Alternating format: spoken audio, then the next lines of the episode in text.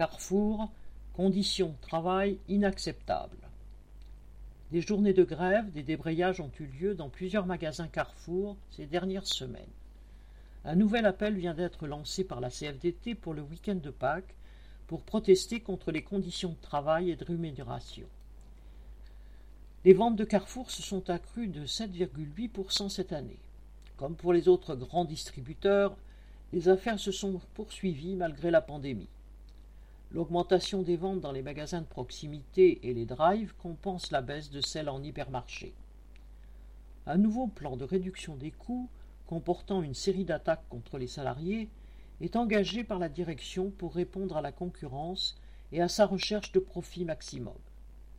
Cette course lancée dans toute la grande distribution se traduit à Carrefour par la poursuite des suppressions de postes qui s'élèvent déjà à 12 000 depuis 2018.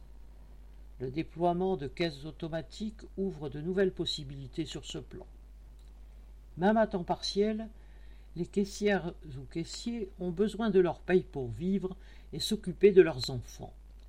Ce qui pourrait apparaître comme un progrès, une automatisation permettant d'éviter un métier difficile, entraîne la peur de perdre son emploi.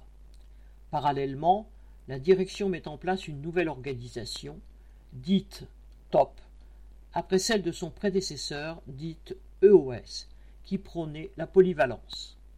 Désormais, c'est au contraire la spécialisation des salariés qui est recherchée. C'est une nouvelle méthode pour cacher que l'irritant, entre guillemets, selon les termes du PDG de Carrefour, c'est-à-dire le mécontentement des clients devant des produits périmés en rayon ou d'autres problèmes, est lié au manque de personnel. Top prévoit que certains s'occuperont uniquement de la mise en rayon, d'autres de la gestion des produits et les derniers de la réserve. La pénibilité des postes sera renforcée par le manque de personnel qui obligera chacun à courir. À cela s'ajoute la modification des horaires pour faire disparaître les heures de nuit payées plus cher. La mise en location-gérance de 40 nouveaux supermarchés et hypermarchés en 2021 aura aussi des conséquences sur les contrats des salariés. Les négociations salariales ont abouti à 0,5% d'augmentation, autant dire rien. En revanche, les actionnaires de Carrefour, dont la famille Moulin, propriétaire des Galeries Lafayette, entre autres, et Bernard Arnault, l'homme le plus riche de France et patron de LVMH, n'ont vraiment pas à se plaindre de cette année de pandémie. Les dividendes, de l'ordre de 180 millions d'euros, ont été assurés sur le dos des salariés. À la télévision, les discours se succèdent pour saluer l'engagement des travailleurs du commerce.